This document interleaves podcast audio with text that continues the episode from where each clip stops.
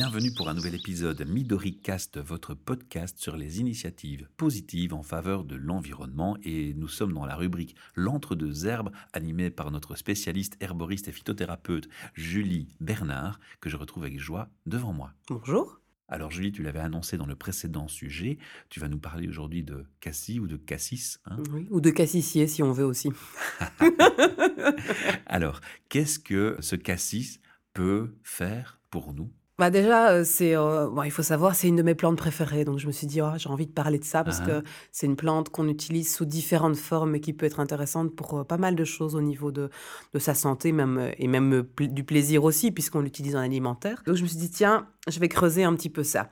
Alors on l'appelle effectivement cassis, cassis, cassissier, groseillier noir. Donc on a différents noms pour cette plante-là. En latin, c'est ribes nigrum. Alors, je sais que ça paraît très rébarbatif, les noms latins, mais en tout cas, au niveau du métier d'herboriste et de phytothérapeute, ça a toute son importance parce qu'il y a des plantes qui parfois portent le même nom, mais qui ne sont pas du tout les mêmes. Donc, le nom latin permet toujours la référence à la bonne plante. Donc, ici, c'est vraiment Ribes nigrum, le cassissier euh, classique qu'on voit pousser par chez nous et que moi j'ai dans mon jardin.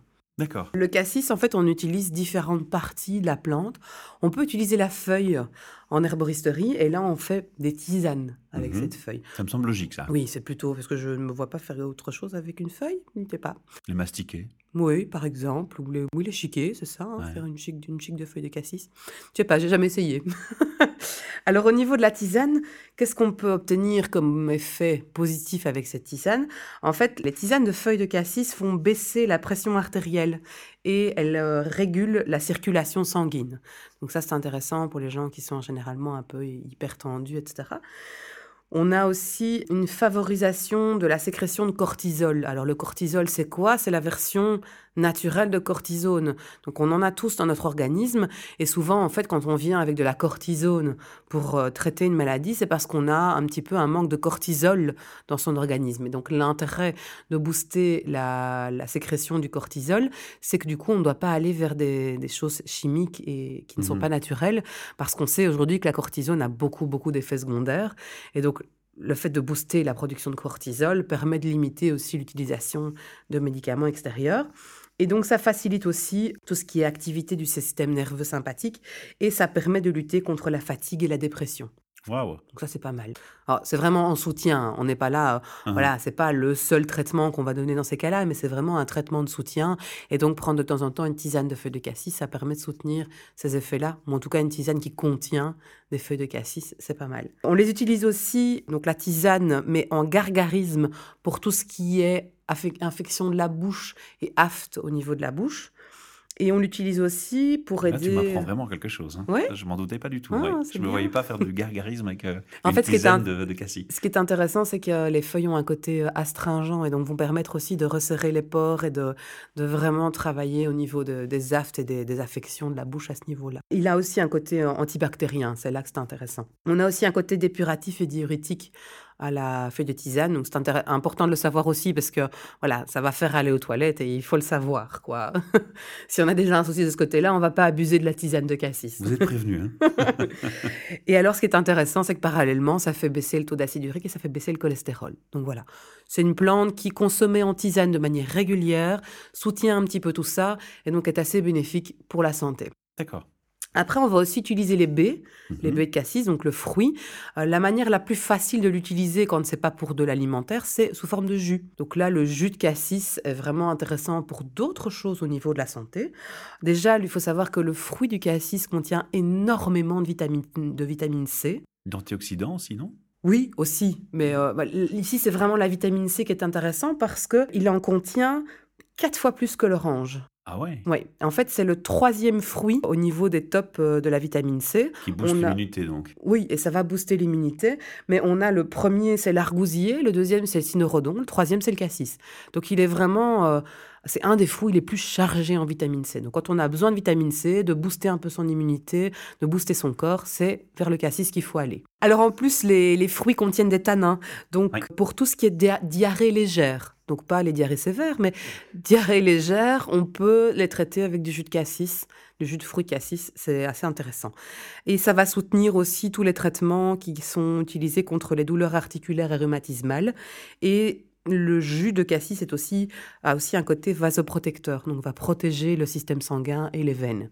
Donc c'est assez de nouveau intéressant d'en consommer de temps en temps au niveau de sa santé générale, puisque ça soutient beaucoup de choses au niveau de l'organisme. Waouh, j'en ai envie de dire waouh quoi. Oui, hein. ah c'est pour ça que c'est une de mes plantes préférées. Et encore, j'ai pas encore parlé toutes les parties. C'est ça qui est extraordinaire. la branche, l'écorce. Non, alors là c'est ah, plutôt euh, le côté euh, hydrolat. Donc j'en ai déjà parlé plusieurs fois dans les dans les podcasts précédents.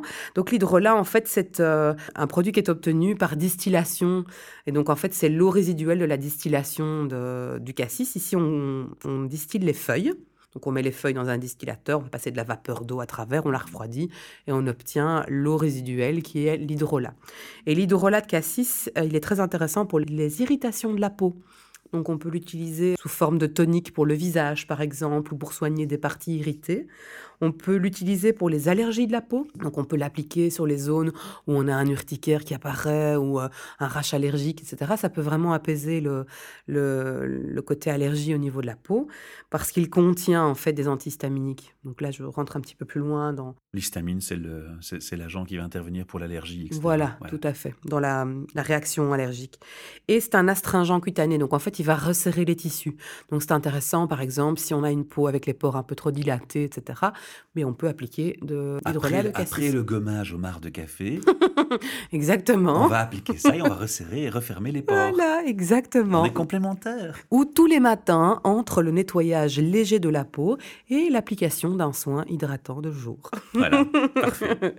Alors la dernière forme d'utilisation du cassis, ou en tout cas la dernière partie qu'on utilise, qui pour moi est ma préférée, c'est le bourgeon le bourgeon de cassis, c'est quelque chose, bah déjà, euh, moi j'adore l'odeur du bourgeon de cassis, c'est quelque chose, euh, je pourrais me balader dans mon jardin et aller chercher les bourgeons, les casser rien que pour sentir l'odeur, c'est vraiment un truc que j'adore. Et en fait, il faut savoir que le bourgeon de cassis, c'est un des bourgeons majeurs en gémothérapie.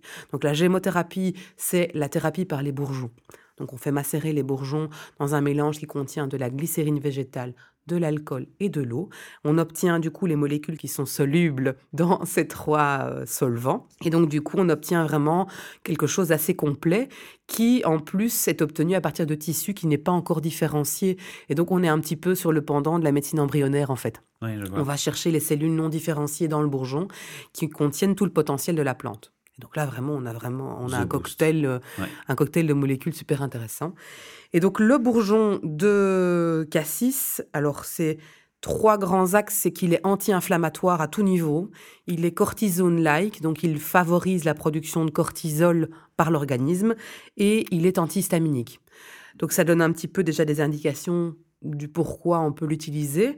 On peut l'utiliser pour toutes les sortes d'inflammations qu'on peut avoir, hein, que ce soit au niveau du système digestif, au niveau extérieur, au niveau articulaire, etc. Il travaille vraiment sur le côté anti-inflammatoire. On a les problèmes articulaires euh, en règle générale, les allergies. On peut booster son immunité et donner un effet tonique à l'organisme.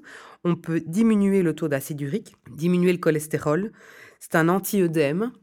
Il travaille contre la goutte, il travaille sur les diverses infections de la peau. Pour tout ce qui est inflammation du système digestif et même des maladies plus complexes, ça peut rentrer dans des traitements euh, composés pour la maladie de Crohn, les colites euh, ulcéro-hémorragiques, etc.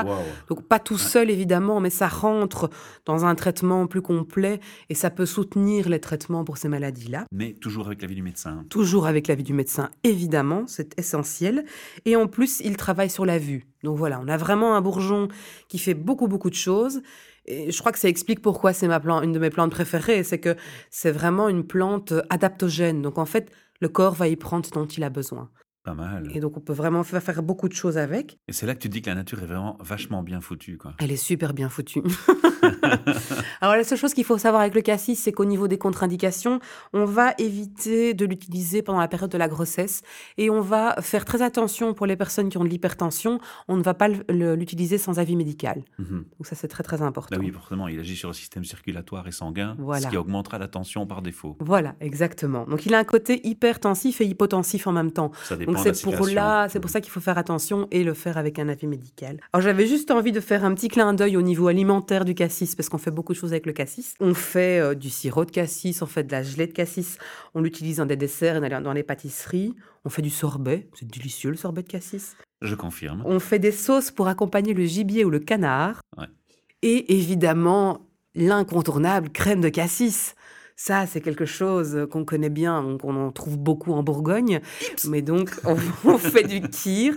Alors, moi, j'avoue, je fais ma crème de cassis depuis des années. Je la fais moi-même à la maison et je suis ultra fan de ma crème de cassis.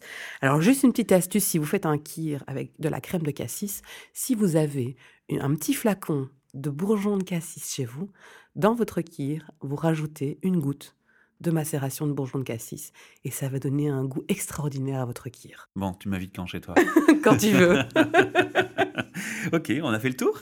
Oui, on a fait le tour. Eh bien, écoutez, euh, je crois que les auditeurs vont être vraiment contents de, découvrir les propriétés et les capacités qu'ils peuvent euh, retirer du, cassis. Voilà, n'hésitez pas à contacter Julie. Il y a son site internet qui est dans l'article, Entre deux herbes contactez-la si vous avez besoin d'un coaching personnel ou d'un suivi ou de conseils personnalisés à domicile.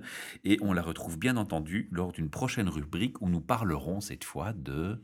Alors des huiles essentielles, mais surtout du choix et de la manière de sélectionner ces huiles essentielles. Très important, on a déjà touché un mot dans les podcasts précédents également.